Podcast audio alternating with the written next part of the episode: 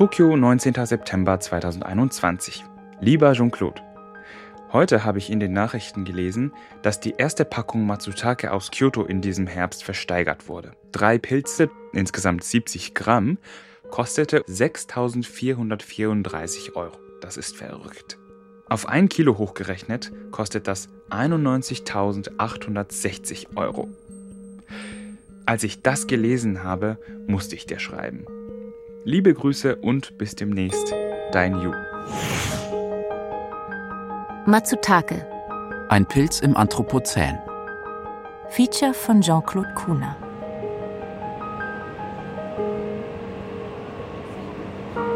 Yu Minobe, ein junger japanischer Podcaster und Übersetzer, hat sich Corona-bedingt für mich auf den Weg nach Kyoto gemacht, das schon in alten Zeiten ein Zentrum für Matsutake war. Um dort von Händlern und Kunden, aber auch Pilzkundigen zu erfahren, warum die im Herbst rund um die Stadt wachsenden Pilze in Japan so begehrt und gleichzeitig so selten geworden sind. For Kyoto Station, please change here for the J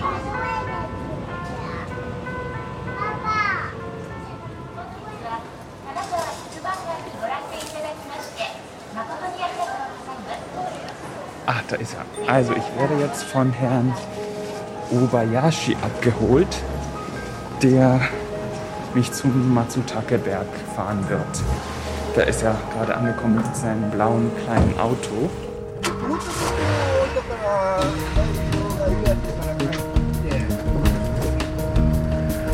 Wir fahren jetzt nach Iwakura, ungefähr 15 Kilometer von Kyoto entfernt, zu einem Berg, an dem sich wöchentlich eine Gruppe von Rentnern versammelt, die ihre Freizeit ganz dem Matsutake widmet.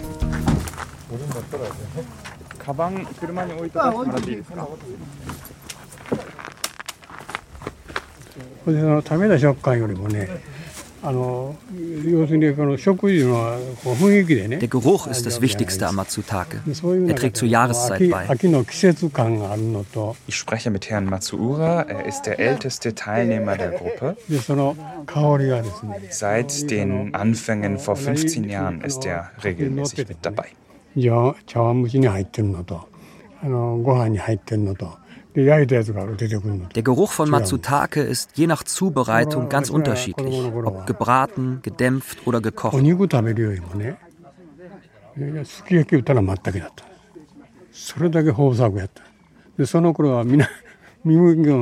Als ich Kind war, habe ich fast mehr Matsutake gegessen als Fleisch. So günstig war er und so viel gab es davon. Als ich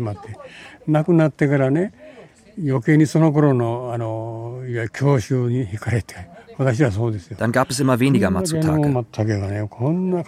Jetzt vermisse ich ihn. Es geht ja nicht um den Geschmack, sondern den Geruch. Ich weiß nicht, ob junge Menschen heute überhaupt noch einen Sinn dafür haben. Mhm.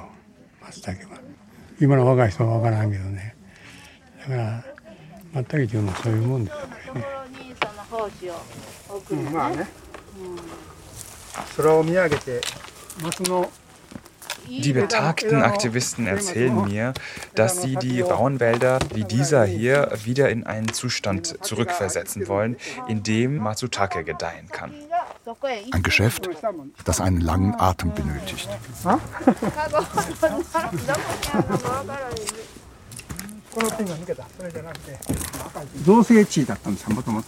このペンが抜けたそれじゃなくて造成地だったんですよもともとであのその下からまああの辺はいい立ってますけども Bis da hinten, nur circa 10 Meter vom Berg entfernt, ist Wohngebiet. べしであの造成をされてたんですけども Masaaki Uchida, von Beruf Ingenieur, ist einer der Mitorganisatoren der Bergretter. 崖崩れが起こったら大変なんで、この斜面に重機を入れて Um Erdrutsche zu vermeiden, hat man vor Jahren diese ganze Seite des Bergs mit Baggern begradigt und dabei auch alle Bäume 全部 abgeholzt.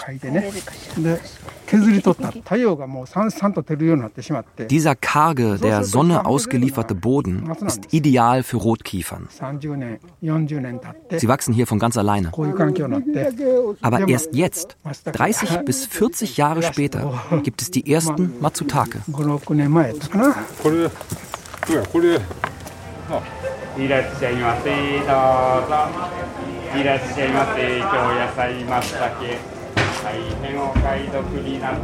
Warum es Matsutake in Japan immer seltener gibt, hat definitiv auch mit dem Klimawandel zu tun. Es regnet heute weniger. Und das schadet den Pilzen. Die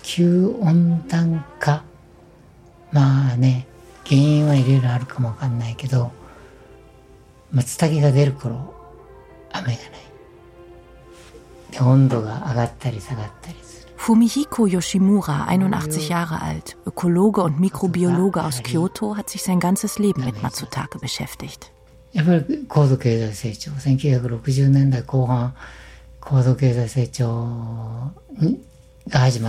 Dazu kommt, dass man mit dem Wirtschaftswachstum in der zweiten Hälfte der 1960er Jahre in Japan aufhörte, mit Holz zu heizen und auf Erdöl umstieg, was viel bequemer war.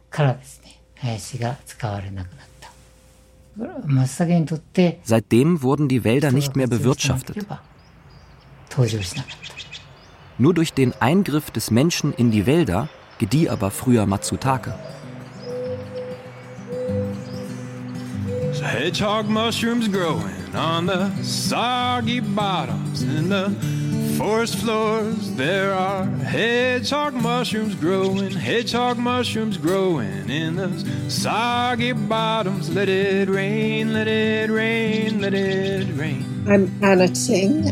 I'm speaking from Santa Cruz, California. Da Matsutake so gerne in verheerten Landstrichen wachsen, bieten sie uns Gelegenheit, die Ruine zu erkunden, zu der unsere Heimat geworden ist. Der Pilz führt uns vor Augen, wie in gestörten Umgebungen Koexistenz möglich ist.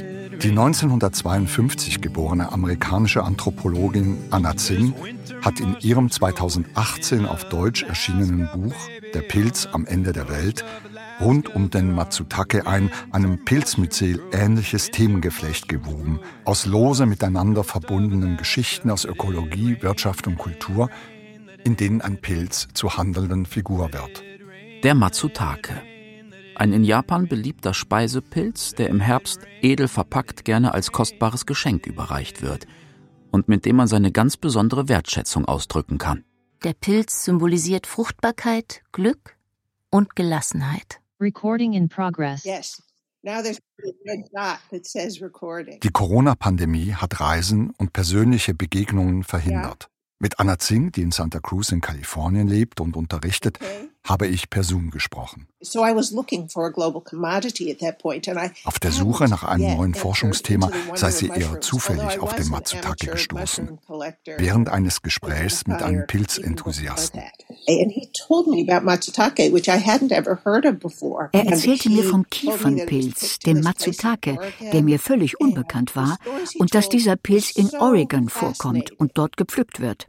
Seine Geschichten waren dermaßen faszinierend, dass ich mich sofort dorthin aufmachte. I was so amazed and thrilled in seeing what was there. Das hatte ich nicht erwartet.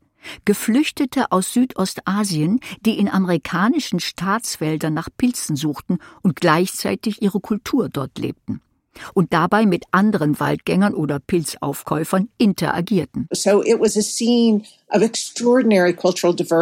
Ich erlebte dort eine Szenerie extremer kultureller Vielfalt.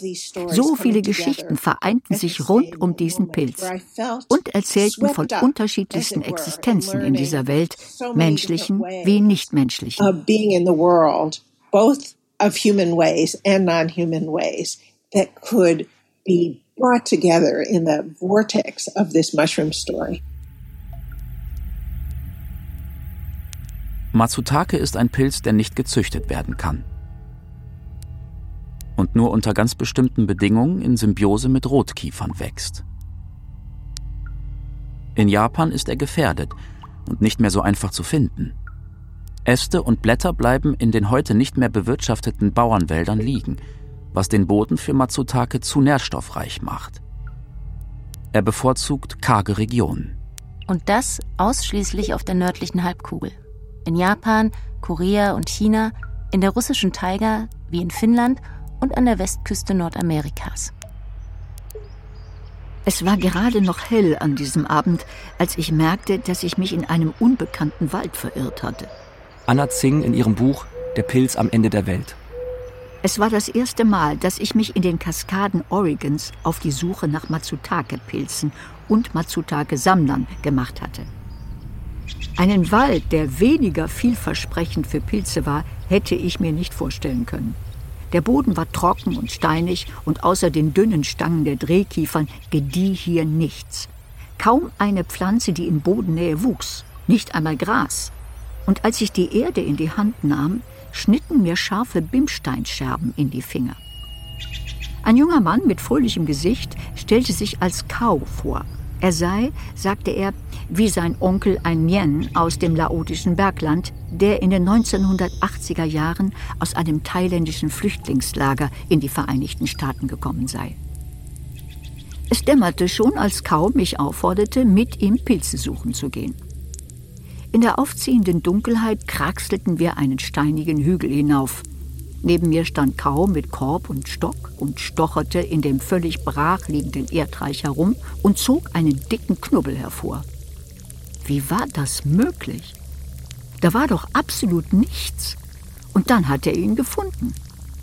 Kau reichte mir den Pilz.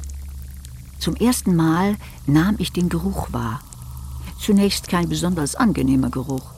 Nicht wie bei einer Blume oder einem Essen, bei dem einem das Wasser im Mund zusammenläuft. Der Geruch ist verstörend. Es soll Leute geben, die sich nicht mit ihm anfreunden können. Er ist schwer zu beschreiben. Manche vergleichen ihn mit Modergeruch. Für andere ist er die reinste Offenbarung, das Herbstaroma. Was hatten Thais, japanische Feinschmeckerpilze und ich in einem abgewirtschafteten Industriewald in Oregon zu suchen? Ich lebte schon so lange in den Vereinigten Staaten, ohne auch nur einmal von all diesen Dingen gehört zu haben.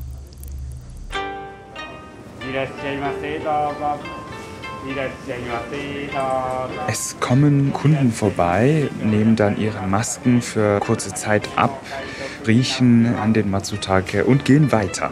Interessant.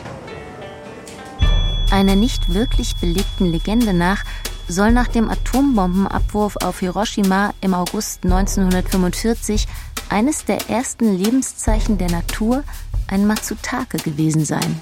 Es gibt nur wenige Arbeiten, die der Frage nachgeht, inwieweit tolerieren sozusagen Mikroorganismen Radioaktivität und, und inwieweit können sie die sogar auch als Nährstoffquelle nutzen. Professor Vera Mayer ist Mikrobiologin an der Technischen Universität Berlin und eine Expertin in Sachen Pilze. Was man beobachtet in radioaktiv belasteten äh, Geländen ist, äh, sei es nach Tschernobyl oder nach, nach Fukushima, dass Pilze mit zu den ersten Organismen gehören, die dort wachsen können. Es gibt auch Bakterien, die die radioaktive Strahlung überstehen können.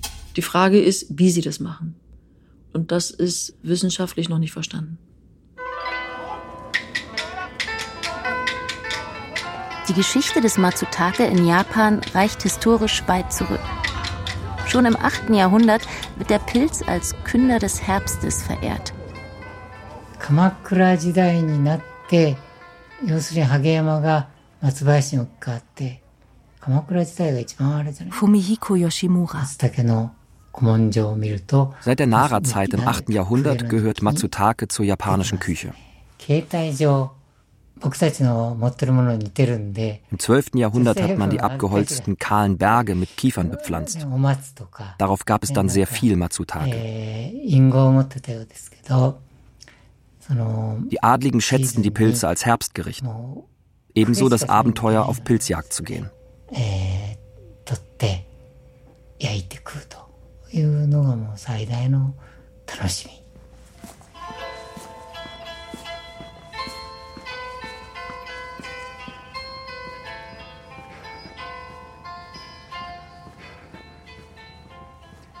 Eine halbe Stunde von Kyoto, von der Innenstadt von Kyoto, bin ich in einer ja, ländlichen Vorstadt angekommen. Sehr schöne Berge, sehr ruhig. Hier wohnt der lebendige Matsutake-Lexikon, Professor Makoto Ogawa. Es geht ein bisschen bergauf, deswegen bin ich jetzt ein bisschen außer Atem. Ja, bald sind wir da. Makoto Ogawa, Jahrgang 1937, ist einer der wichtigsten Pilzforscher Japans, der vor allem die symbiotische Beziehung zwischen Pflanzen und Pilzen untersucht hat.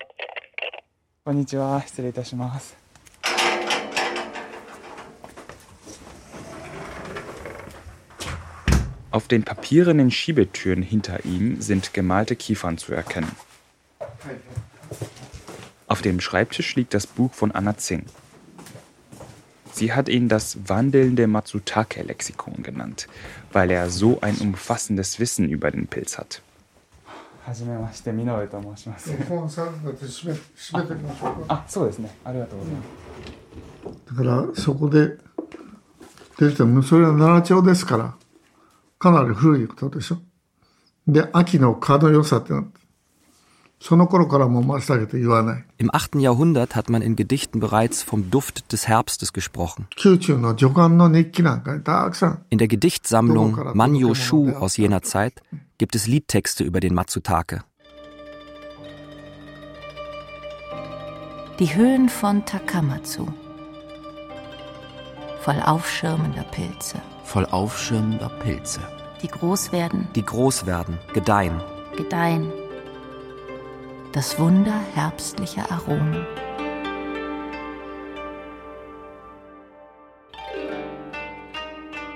で贈答品に至ってだから結構高かったんじゃないかと思いますね高かったというか手に入りにくいね Matsutake wurde aber nicht bei seinem Namen genannt, denn er sah einem Penis sehr ähnlich. Es wäre zu vulgär gewesen, das Wort zu schreiben. 元禄の頃 Erwähnte ihn jemand, kicherte man darüber, weil man wusste, was damit assoziiert war und hatte seinen Spaß daran. Matsutake wird in Tagebüchern der Hofdamen oft erwähnt. Wer von wem wie viel Matsutake geschenkt bekommen hat und so weiter. Er wurde also damals schon als Geschenk überreicht. Im späten 17. Jahrhundert wurde er so kostbar, dass man den ersten Matsutake des Jahres verpfänden konnte. Auch auf den Märkten wurde Matsutake verkauft. Zum Beispiel in der berühmten Einkaufsstraße Nishikidori, wo bis heute Matsutake verkauft wird. Ich bin jetzt auf der belebten Einkaufsstraße Nishikidori in der Innenstadt von Kyoto, wo seit jeher die elegantesten Geschäfte der Stadt zu finden sind. Und gleich besuche ich ein Geschäft, das heißt Kawaichi ein edler Gemüseladen, der eine große Auswahl an Matsutake aus äh, verschiedenen Regionen im Angebot hat. Ja, es ist 10.15 Uhr morgens und äh, das Geschäft ist offenbar sehr gut besucht schon. Matsutake o suki nan desu ah ja ja, ano ein Händler zeigt einem Kunden Pilze aus verschiedenen Regionen. Ein Koch, der lieber Pilze aus Japan haben möchte. Die aus China oder den USA riechen für ihn anders, sagt er.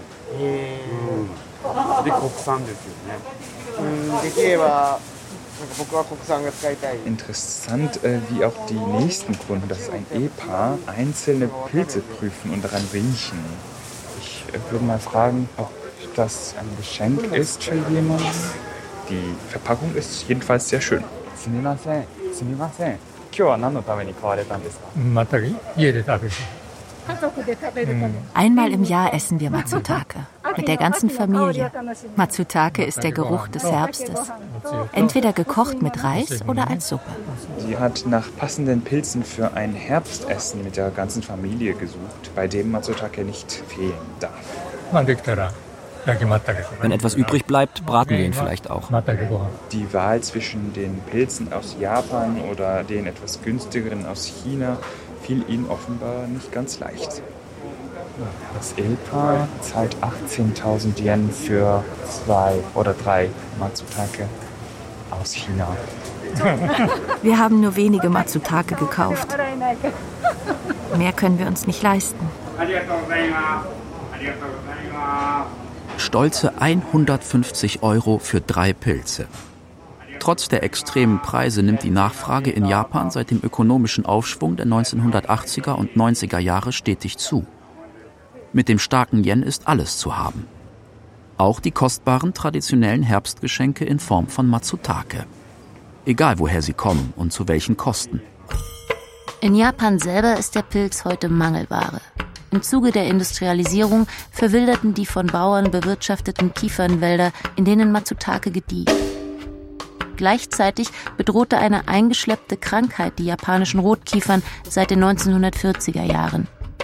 Sehr genau konnten Wissenschaftler belegen, wie die ersten Nematoden genannten Fadenwürmer durch Holztransporte amerikanischer Schiffe um 1910 herum den Hafen von Nagasaki erreichten und sich von dort ausbreiteten.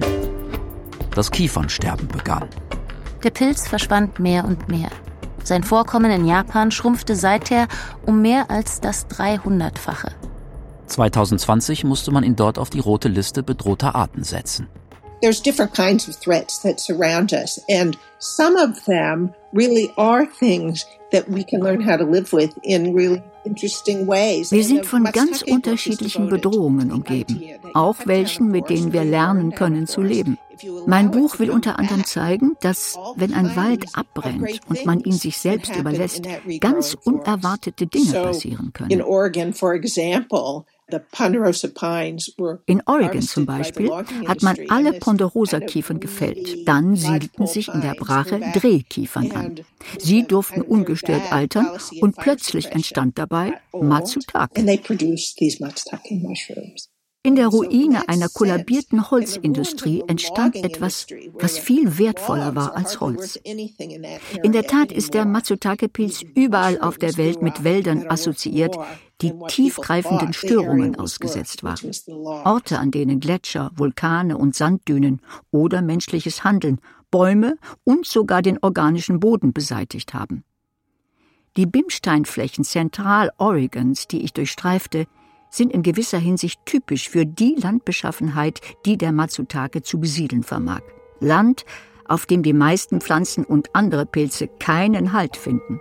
Selbst der zäheste Sämling wird es auf solchem Gelände kaum schaffen, wenn er nicht in einem gleichermaßen zähen Pilz einen Partner findet, der ihm Nährstoffe aus dem steinigen Boden zu ziehen hilft. Es ist also ein Glücksfall, dass nicht jede Form der Zerstörung alles Leben vernichtet. Der Hype um Pilze kennt heute keine Grenzen.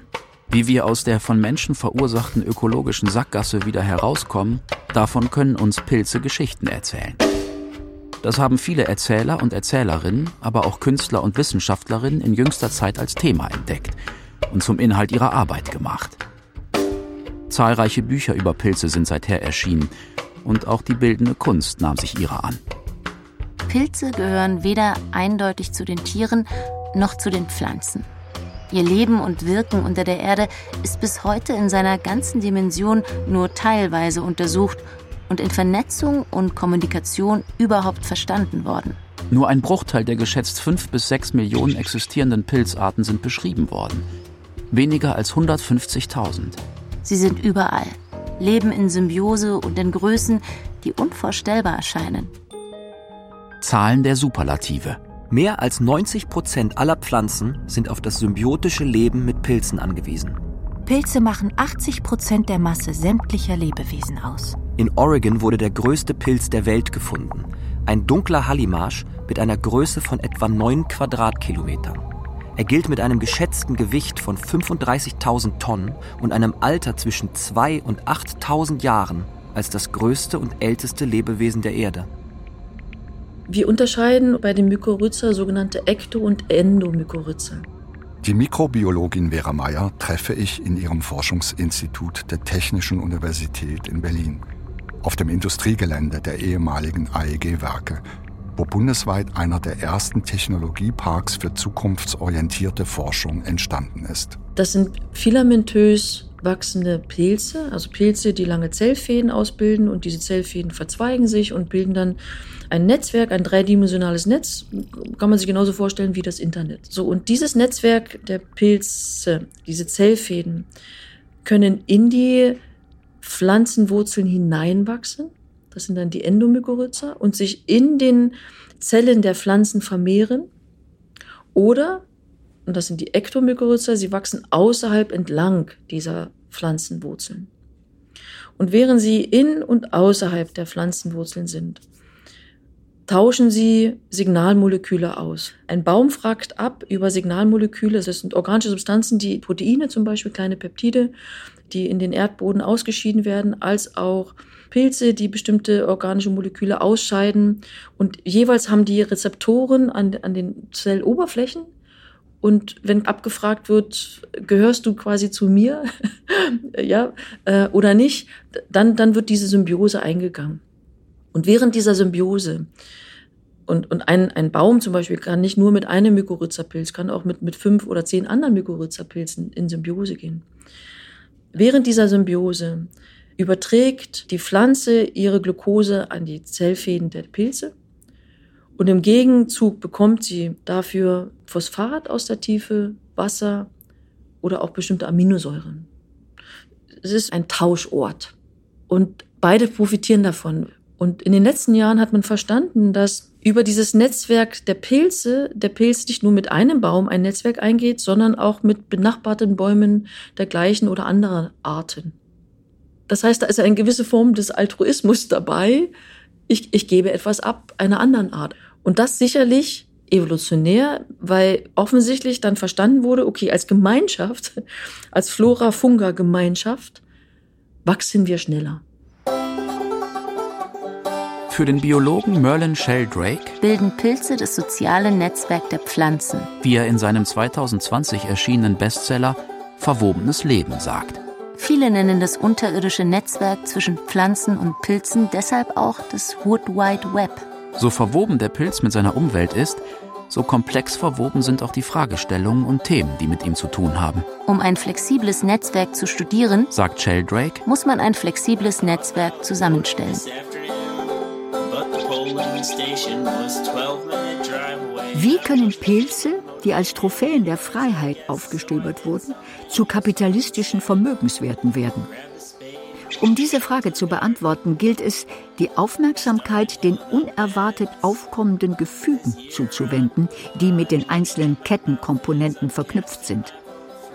Die Brüche und Brücken der Matsutake-Warenkette zwischen Oregon und Japan zeigen einen Kapitalismus, der durch ökonomische Diversität sein Ziel erreicht. Die durch Arbeitsleistung aufgespürten und verkauften Matsutake werden kapitalistisches Inventar, wenn sie einen Tag später nach Japan verschickt werden. My Scott Moran. I'm uh, known as the Mushroom Guy in Kelowna. Man nennt mich hier auch den Pilzmann. Der kanadische Pilzfarmer Brian Kellow hat auf seinem YouTube-Kanal What the Fungus mit einem jungen Pflücker in Kelowna, British Columbia, über die Arbeit der Pflücker gesprochen. Das hier ist ein Kiefernpilz, der Matsutake. Sehr beliebt bei Asiaten. Der Export nach Asien ist heute ein Riesengeschäft. Meine Verwandten und ich haben früher oft das Wochenende hier verbracht, um nach Pilzen zu suchen. Nur für uns selber. Aber jetzt ist daraus mein Geschäft geworden. Wo Lebensformen zusammenkommen, bilden sich auf Grundlage von Patches Gefüge aus. Gefüge sind Szenarien, in denen sich Lebenspraxis erproben lässt. Die Möglichkeit eines gemeinsamen Lebens auf einer Welt, die durch den Menschen gestört ist.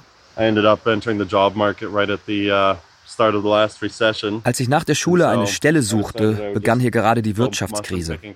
Da habe ich einen Tag lang ausprobiert, ob ich mit Pilze suchen Geld verdienen kann, anstatt irgendeinen miesen Job im Supermarkt anzunehmen. Das war 2010. Seither mache ich das.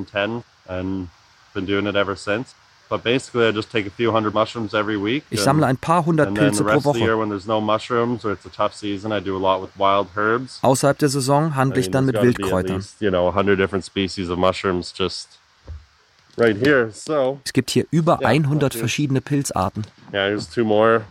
Yeah, this is a really mushroom heavy area. Hello. this is my first time. Die ersten, die dem Matsutake-Fieber in Nordamerika verfielen, waren Anfang des 19. Jahrhunderts japanische Immigranten. Sie arbeiteten als Holzfäller in den Wäldern und entdeckten dort den ihnen aus ihrer Heimat bekannten Pilz. In den 1980er Jahren kamen Flüchtende hinzu, unter anderem aus Laos und Kambodscha, und das in einer Zeit, als Sozialleistungen massiv gekürzt wurden. Ohne Ausbildung standen den Flüchtenden nur unsichere und schlecht bezahlte Jobs offen. Dieses neu geschaffene Prekariat suchte nach alternativen Einkommensquellen. Und einige dieser Flüchtenden fanden sie beim Sammeln wilder Pilze.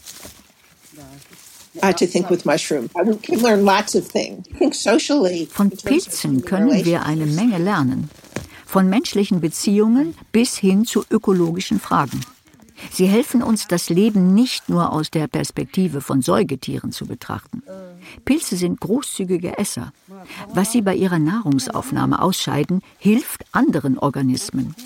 Diese Großzügigkeit lässt Wälder entstehen. Das ist ein anderes Lebenskonzept als das von Töten und getötet werden. Eines, in dem verschiedene Lebewesen miteinander leben und voneinander profitieren. Killing or being killed.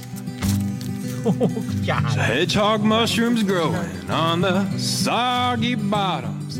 in den letzten Jahren haben wir ja auch immer mehr verstanden, dass die Probleme, die Herausforderungen, vor denen wir als Menschheit stehen, ja so groß sind, dass man die alleine aus einer Disziplin heraus oder eine Person heraus das gar nicht mehr alles begreifen und auch gar nicht die Lösungsvorschläge entwickeln kann, sondern dass das nur geht, wenn man beginnt zu kooperieren. Vera Meyer forscht als Mikrobiologin an Baustoffen der Zukunft und ist gleichzeitig Künstlerin, die ihre Arbeiten in Galerien und Museen ausstellt. In ihrem Büro, unweit der Forschungslabore, zeigt sie mir einige ihrer Werke. Unter anderem Skulpturen, in denen auch Pilze vorkommen. Übermalt, vergoldet oder mit rostiger Patina überzogen. Ja, in meinem Büro habe ich einige Werke von mir ausgestellt. Der Grundgedanke in den Skulpturen, was ich verarbeite, das sind alles zufällige Fundstücke, die nutzlos sind. Menschen haben sie weggeworfen oder sie sind tot, sei es verrottende Bäume oder Pilze, eine Koexistenz. Also ich führe quasi Pilze, Metall, Holz zusammen. Hier ein Werk zum Beispiel, das ist ein Wasserhahn und auf dem Wasserhahn befindet sich ein Fruchtkörper eines Pilzes und darauf befindet sich eine Flechte von einem Ast und diese Flechte auf dem Ast sieht eher aus wie ein Baum. Genau, hier haben Sie so ein Beispiel für diese Baustoffe. Wenn man so drüber streicht, ganz glatt und ganz, ganz, ganz, ganz weich sind, je nachdem wie weit, wie lange man das Material hat wachsen lassen. Grundgedanke ist der, dass wir versuchen zu verstehen, welche Pilze eignen sich besonders für die Herstellung von verschiedenen Produkten des täglichen Lebens. Dass man sagt, Produkte, die jetzt klassisch mit Erdöl hergestellt worden sind, die kann man auch auf biologischem Wege herstellen. Wir arbeiten auch mit Pilzen, von denen wir denken, dass wir in Zukunft mit ihnen bauen können, also Baustoffe generieren können. So sieht das Ausgangsmaterial aus. Hanfschäben. Ja, wenn ich das jetzt hier so bewege, hört man, dass es eine lockere Masse ist. Und darauf, darauf lassen wir den Zunderschwamm wachsen. Und dieser gesamte Wachstumsprozess, Kultivierungsprozess dauert in der Summe sechs Wochen. Und der Pilz funktioniert wie ein Bindemittel, wie ein Kleber. Er verbindet diese losen Teile miteinander, sodass dass ein fester Verbundstoff entsteht.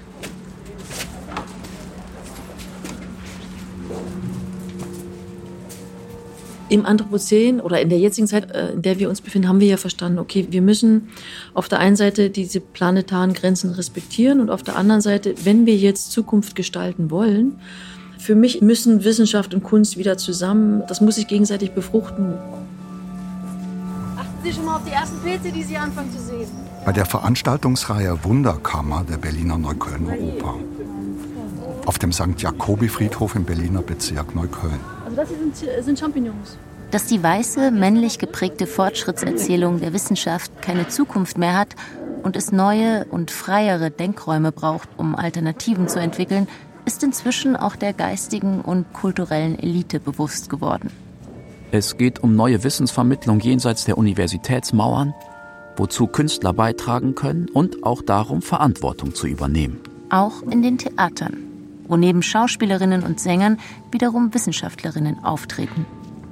Der heutige Abend widmet sich neben Musik unter anderem den Pilzen und der Frage, warum wir Menschen gar keine Individuen sind. Kommen Sie gerne näher.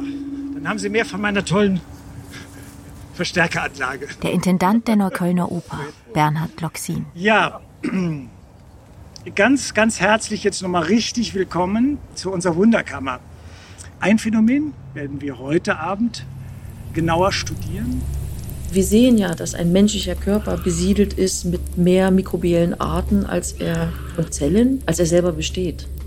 Also ein menschlicher Körper besteht aus 10 hoch 12 Zellen, aber 10 hoch 14, also 100 mal mehr bakterielle oder pilzliche Zellen leben in und auf ihn. Jeder Mensch für sich ist vergesellschaftet mit ungefähr 1000 anderen mikrobiellen Arten. Ich muss Ihnen aber noch was hier gestehen. Also ich laufe ja normalerweise nicht so rum, ja. Aber ich habe mir wirklich richtig viel Mühe gegeben, Ihnen die Anmutung, die sinnliche Anmutung eines Pilzmyzels zu vermitteln. Genug der Worte. Wir gehen jetzt richtig rein ins Feld und in den Friedhofsgarten. Wenn Sie mal kurz, ich möchte Sie mal einfach mal bitten, so die Erde sozusagen das Gras so ein bisschen äh, äh, versuchen hin und her zu bewegen und versuchen da an ein bisschen Erde zu kommen und dann sozusagen, ja, Sie dürfen sich die Finger dreckig machen. Einfach mal riechen. Was riechen Sie da? Sie würden alle sagen Erde, aber Erde ist geruchlos. Was Sie riechen, sind Stoffwechselprodukte von Pilzen und von Bakterien. Und gerade nachdem es geregnet hat, riecht es sehr intensiv, die Erde, der Wald für uns, weil Wasser den Stoffwechsel der Pilze und der Bakterien anregt. Hätte ich die Chance, jetzt hier eine Handvoll Erde aus dieser Wiese zu nehmen, was würden Sie schätzen, wie viele verschiedene mikrobielle Arten dort leben?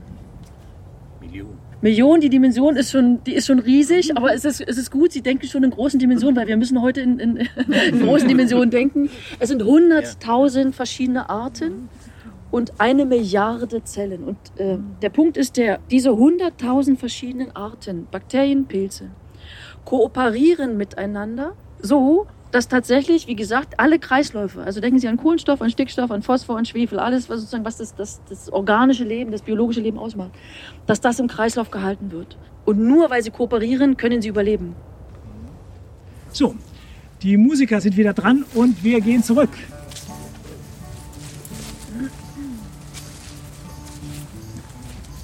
Was kann Wissenschaft von Kunst lernen? Das Outside-the-Box-Denken, ungefiltert erstmal einer Thematik widmen und dann versuchen, diese zu verstehen.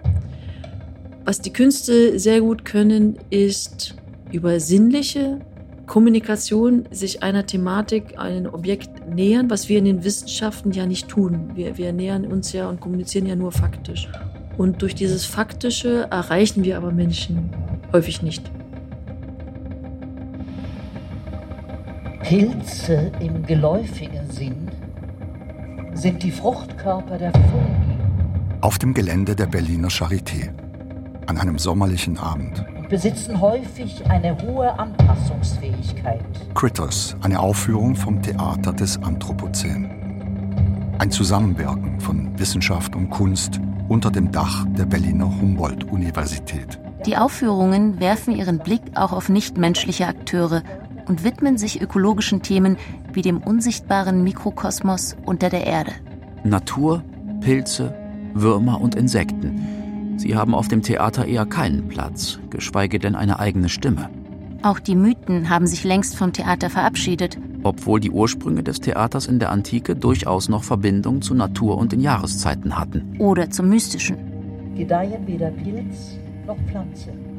Ich treffe den Gründer dieses Theaters, ein Dramaturg, der unter anderem an Theatern in Stuttgart, Düsseldorf und Köln gearbeitet hat. Mein Name ist Frank Radatz. Ich äh, habe dieses Theater des Anthropozän zusammen mit Antje Boetius, Arktisforscherin und Tiefseetaucherin und Meeresbiologin, im November 2019 gegründet. In seinem 2021 erschienenen Büchlein Das Drama des Anthropozäns beschwört Frank Radatz die Verantwortung des Theaters, das sich, wie er schreibt, auf keinen Fall leisten kann, den Beginn jener gewaltigen kulturellen Transformation zu verschlafen, die mit dem Anthropozän einhergeht. Geht es ja darum, dass sich das Theater einem neuen Zeithorizont stellen muss, mit neuen Problemen. Und wenn wir auf unser Theater des 20. Jahrhunderts gucken, dann steht da ja ganz klar das Soziale im Zentrum. Es geht von Menschen, die mit Menschen agieren. Jetzt kommt jetzt eine neue Dimension dazu. Nennen wir mal den Erdplaneten oder die Natur oder die nichtmenschlichen Erdbewohner. In einem Wald verbinden die Fungi nicht nur Bäume einer Art, sondern oft mehrere Arten untereinander. Der Mensch hat sich die Natur, wie es in der Bibel steht, zum Ding und Untertan gemacht. Die Natur wurde zur Ressource degradiert, geplündert zugunsten des ökonomischen Fortschritts und Profits. Dann, in der frühen Neuzeit, koppelte sich der Mensch endgültig von der Natur ab. Einer der wichtigsten Theoretiker des Anthropozäns, der französische Soziologe und Philosoph Bruno Latour, löst diese Trennung auf und erhebt bisher scheinbar willenlose Objekte, die aber Wirkungsmacht besitzen, zu handelnden Quasi-Subjekten. So wie unser Hauptdarsteller, der Pilz. If we want to have a political philosophy adjusted to the climate transformation, it's of course the definition of a subject of what it is to have agency, which is, has to be modified. Eine politische Philosophie, die der Klimatransformation gerecht werden will, muss die Definition des handelnden Subjekts anpassen. Bruno Latour im Berliner Haus der Kulturen der Welt im Mai 2018. When we talk about the Gaia hypothesis or Earth system science, we are talking about level of control and level of processes wenn wir von der Gaia-Hypothese sprechen, in der die Gesamtheit aller Organismen das Leben bestimmt, dann reden wir auch von der Wirkung, die die Handlung bestimmter Lebensformen auf ihre Umgebung ausübt. Es gibt kein einheitliches Gaia. Als Konzept ein Vorteil gegenüber unserem herkömmlichen Naturkonzept, das von einem einheitlichen Mechanismus ausging was im Widerspruch zur Vielfältigkeit von Kulturen und Lebensformen steht. Für die politische Philosophie hat dies zur Konsequenz das Auftauchen eines neuen politischen Subjekts.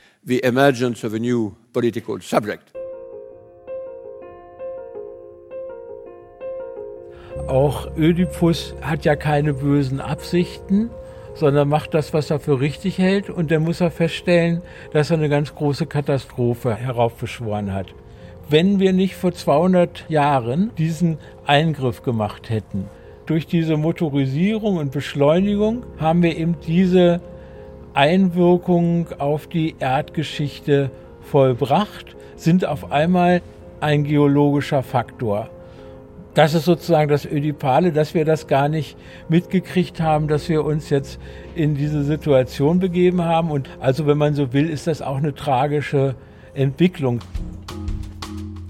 My name is Nick Hood, and I'm one of the researchers for the Anthropocene project. And then other animals eat the plants, and then we. Eat. And one of the, the biggest problems is how one can actually deal with such a monolithic topic like the Anthropocene. It's also a simple substance when it's formed. What when actually what we're doing is existing as uh, experiential humans trying to deal with local disasters, local situations. Ja, mein Name ist Bernd Scherer. Ich bin Intendant des Haus der Kulturen der Welt seit 2005. Eines unserer Großprojekte der letzten äh, zehn Jahre war das Anthropozän-Projekt. Das kam eigentlich dadurch, dass wir generell überlegten, wie wir das Haus im 21. Jahrhundert neu aufstellen sollen, konzeptionell. Das Ergebnis unserer Überlegungen war, äh, dass wir uns nicht mehr mit einzelnen Gesellschaften beschäftigen, sondern dass wir die großen Transformationsprozesse, mit denen unsere Gesellschaften konfrontiert sind, äh, thematisieren. In äh, der Recherche, die sich auf diese Anthropozän-These von, von Paul Krutzen aus dem Jahr 2000, wo er sagte, wir leben nicht mehr in dem Erdzeitalter, wo wir bisher dachten, wir leben, nämlich dem Holozän. Und dieses gesamte System, so die These, dass durch menschliche Intervention der Planet Erde grundlegend transformiert wird und das Erdsystem aus der Balance gerät aus einer kulturellen Sicht gesehen, wenn man sich diese These anguckt, sie eine ganze Reihe ganz wichtiger Implikationen hat. Äh, zum Beispiel, dass das, was wir die ganze Zeit als Natur betrachtet haben, eigentlich schon menschengemacht ist. Paul Krutzen und andere haben den Einfluss des Menschen in Grafiken nachgezeichnet. Ob es den Kohlendioxid oder die Versauerung der Meere betrifft, den Verbrauch von Primärenergien oder Düngemitteln, Wasserverbrauch oder Tourismus, Ozon, Waldverlust, Weltbevölkerung und so weiter. Jede Kurve zeigt in den letzten 100 Jahren steil nach oben. Zusätzlich setzt nach 1945 eine Beschleunigung dieses Anstiegs ein, die Great Acceleration genannt wird.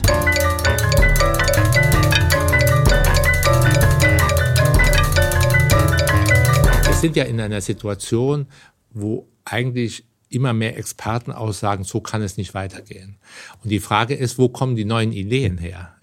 Man sollte nicht die neuen Ideen bei den Megatrends suchen, also dass sich Politiker Megatrends angucken, sondern die interessanten Entwicklungen passieren ja oft am Rande, weil sozusagen am Rande äh, Dinge sichtbar werden, die im Großen nicht erkennbar sind. Ich denke, dass Anna Singh genau so arbeitet, ja, dass sie sich sozusagen mit den kleinen Strukturen, mit den Randstrukturen beschäftigt, um Strategien einerseits des Überlebens herzustellen, aber natürlich kann man auch überlegen, ob dann aus diesen Strategien langfristig Strategien des Lebens, nicht nur des Überlebens, sondern auch des Lebens erzeugt werden.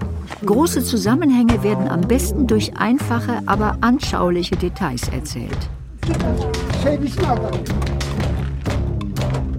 Die Senioren steigen jetzt in ihre Autos, um zu einem ein paar Kilometer weiter gelegenen Berg zu fahren, den sie auch betreuen. Sie haben mir erzählt, dass Sie die heute gefundenen Pilze dort aussetzen wollen und hoffen, dass die Sporen dann in einigen Jahrzehnten dort Matsutake hervorbringen. Wo sollen wir den Matsutake eingraben? Hier ist gut. Lass es uns hier machen.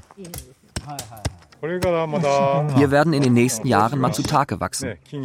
Wir müssen abwarten.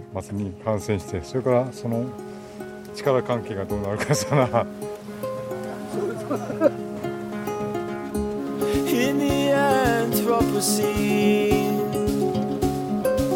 what does your freedom mean?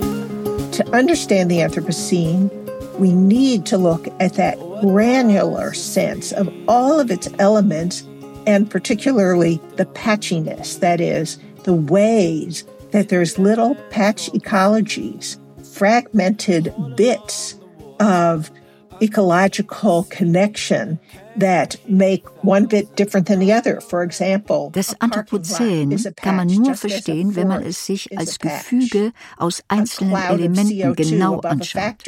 Das Meer, in dem Plastikbecher schwimmen, ist ein Element. Ein Meer ohne Plastikbecher, aber ein anderes. Ein Parkplatz ist ein Patch, so wie der Wald einer ist. Oder eine CO2-Wolke über einer Fabrik. Viele unterschiedliche Elemente also. Es gab Leser, die das Buch Der Pilz am Ende der Welt als ein Wohlfühlbuch gelesen haben dass wir uns um Umweltkatastrophen keine Sorgen machen müssten, weil ja alles gut ausgehen werde. So denke ich aber keineswegs.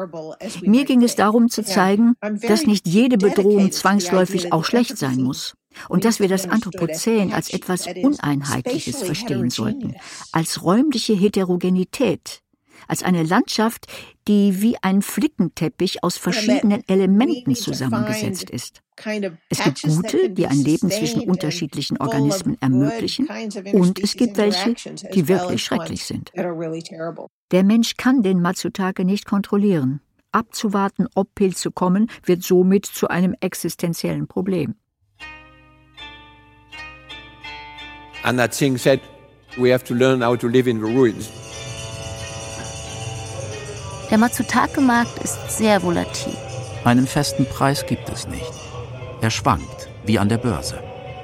Pflücker in den USA verkaufen ihre Funde je nach Vorkommen und Nachfrage zu täglich wechselnden, extrem schwankenden Preisen zwischen 5 und 20 Dollar das Kilo. Erst auf dem Weg von Oregon nach Japan verwandelt sich der Pilz aus der Wildnis in eine kostbare Ware deren Preis sich über Nacht verhundertfachen kann. Matsutake wird in Auktion verkauft. Denn beim Matsutake kann man den Preis nicht festlegen, ohne ihn selbst gesehen zu haben. Dieses Jahr hatten wir im Großhandel Preise bis zu 280.000 Yen das Kilo, ca. 2.150 Euro. Die Pilze gemahnen uns daran, dass wir von Naturprozessen abhängig sind, die über den Menschen hinausgehen. Wir können nicht alles reparieren, auch das nicht, was wir kaputt gemacht haben. Dies muss aber nicht zur Lähmung führen. Wir haben in der mikrobiellen Welt die in Kontakt steht mit der Pflanzenwelt und über Mykorrhiza in Zusammenarbeit lebt mit den Pflanzen. Wir haben hier ein Modell von Gesellschaften und wir können einfach beobachten, wie funktionieren diese Gesellschaften und dann ableiten, was können wir als menschliche Gesellschaft, die in den letzten Jahrhunderten sozusagen ja eigentlich immer auf Wettbewerb basiert hat und dazu geführt hat, dass wir diesen Wettbewerb jetzt so übertrieben haben, dass wir sozusagen diesen Planeten so dermaßen geplündert haben, dass wir feststellen, jetzt haben wir uns bald unserer eigenen Nahrungsgrundlage beraubt. Was können wir von diesen Gesellschaften in der mikrobiellen Welt, in dem Mikrokosmos lernen, weil diese nachhaltig sind? Sie stehen für das Konzept begrenzte Ressourcen komplett zu nutzen und sie stehen für das Konzept, in Kreisläufen zu leben und zu arbeiten. Also ihre Stoffwechselfähigkeiten, sie stehen am Anfang als auch am Ende des Lebens oder des Todes. Sie sorgen dafür, dass zum Beispiel Kohlenstoff gemeinsam mit den Pflanzen immer permanent im Kreislauf. Also CO2 wird fixiert, wird weiter verstoffwechselt, werden komplexe Substanzen daraus gebildet. Die Pilze können die weiter verwerten, führen das dann aber auch wieder ins CO2 zurück und so weiter und so fort. Und um es kurz zu fassen, Pilze stehen mit, mit ihren Netzwerken, die sie im Boden, im Wasser mit anderen Arten bilden, eigentlich sinnhaft für die beste Form der Zusammenarbeit. Also seit 800 Millionen Jahren gibt es Pilze. Und sie haben den Pflanzen geholfen, die Erde zu erobern. Ohne die Pilze gäbe es diese Flora nicht. Da sind wir überhaupt nicht bei der Esoterik, da sind wir dabei zu verstehen, wie lassen sich effizient Ressourcen nutzen und verteilen, sodass alle einen Benefit davon haben. Everybody is now discussing the anthropocentrism. Everybody wants other definition of the anthropos. Alle diskutieren jetzt den Anthropozentrismus. Jeder will eine andere Definition des Anthropos. Die Leute kritisieren das Wort Anthropozän, weil es den Anthropos zurückbringt. Wenn wir nichts tun, wird sich die Welt, in der wir leben, nicht das Universum, sondern wir selbst werden verändert und umgestaltet. Es steht also in gewisser Weise viel mehr auf dem Spiel. Tsing in this beautiful book Anna Tsing hat in ihrem Buch das Wort Anthropozän kritisch diskutiert, gerade weil sie den Anthropos wieder ins Spiel bringt und das Menschliche auf sehr originelle und umstrittene Weise umverteilen will. Oder wie Anna Tsing sagt, wir müssen lernen, wie wir in den Ruinen leben können. As Anna Tsing said, we have to learn how to live in the ruins. This is the chance for the arts and sciences to learn how to work together in a way that they haven't in hundreds of years. Dies ist die Chance für die Künste und die Wissenschaften zu lernen, wie sie zusammenarbeiten können, wie sie es seit Hunderten von Jahren nicht mehr getan haben. Wir sollten das viel besser nutzen, um miteinander neue Wege der Kommunikation zu entwickeln, Probleme anzugehen und über Dinge nachzudenken. So there's a really creative future there. Es gibt also eine kreative Zukunft wenn wir sie ergreifen. Und jemand anderes dann sagen wird, na? Kann ich? Mhm. Matsutake. Ein Pilz im Anthropozän. Feature von Jean-Claude Kuhner. Mit Hedi Kriegeskotte, Anne Müller, Christoph Gawenda, Eva Meckbach, Moritz Grove, Jean-Claude Kuhner und Yu Minobe. Aufnahmen in Kyoto und Übersetzung aus dem Japanischen Jo Minobe. Ton Michael Kube. Regieassistenz Stefanie Heim. Regie Jean-Claude Kuhner. Ein Matsutake, ob aus Japan oder aus den Wäldern Oregons, beendet sein kurzes Leben luxuriös. In Japan schön duftend in mit Zedernblättern geschmückten Schachteln, die sorgfältig verpackt als kostbares Gastgeschenk überreicht werden. Oder in den Kochtöpfen der Gourmetköche. Hiroki Amano ist ein junger Koch in Tokio. Wie werden wir sie essen? Man kann sie braten oder in eine klare Suppe legen. Er zeigt mir in der Küche seines Restaurants, wie es geht. Wie man vorsichtig die Erde vom Stiel entfernt, ihn längs aufschneidet und dann sehr rasch weiterverarbeiten muss. Dann kurz anbraten und mit ein wenig Sojasauce besprenkeln. Wirst du nervös, wenn du Matsutake kochst?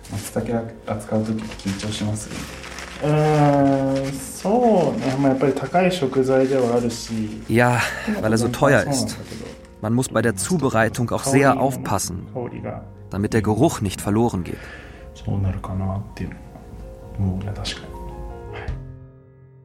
Produktion Deutschlandfunk Kultur 2021